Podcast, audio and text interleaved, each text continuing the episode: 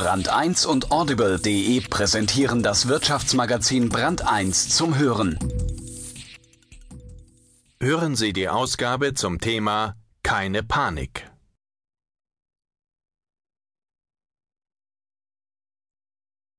Nun ist sie da, die große Krise. Die weltweit geschnürten Rettungspakete mit gespenstischen Summen helfen vielleicht, den Finanzkollaps zu verhindern. Aber war die Situation der Banken hier in Deutschland tatsächlich nicht schon vorher abzusehen? Schließlich gibt es mit der BaFin eine Behörde, die genau dafür zuständig ist.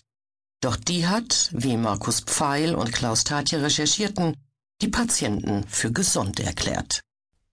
Alles ganz legal. Mit der Finanzkrise rückt eine Behörde in den Blickpunkt, die kaum jemand kennt, die BaFin.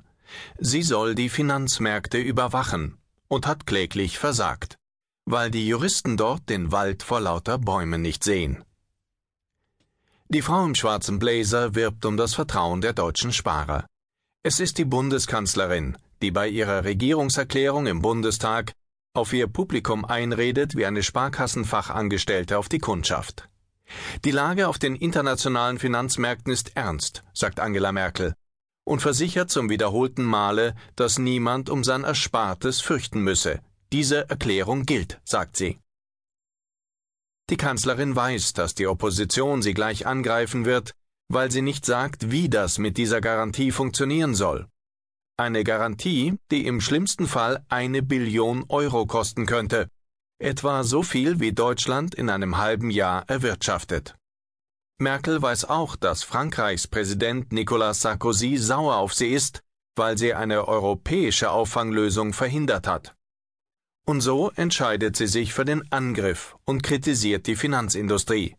Wegen ihrer Gier, des Missmanagements und der fehlenden Verantwortung.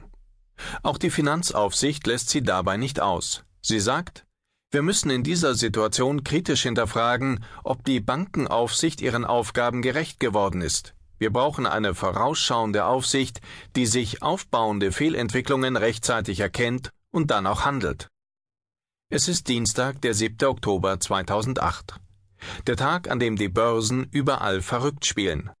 An dem der Internationale Währungsfonds seine Prognose für den weltweiten Schaden der Finanzkrise auf 1,4 Billionen Dollar nach oben korrigiert und Island einen Staatsbankrott mit Notstandsgesetzen zu verhindern sucht.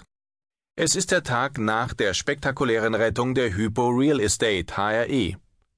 Spätestens seit diesem 7. Oktober ist es vorbei mit der Illusion, die Krise sei eine amerikanische und verschone Deutschland.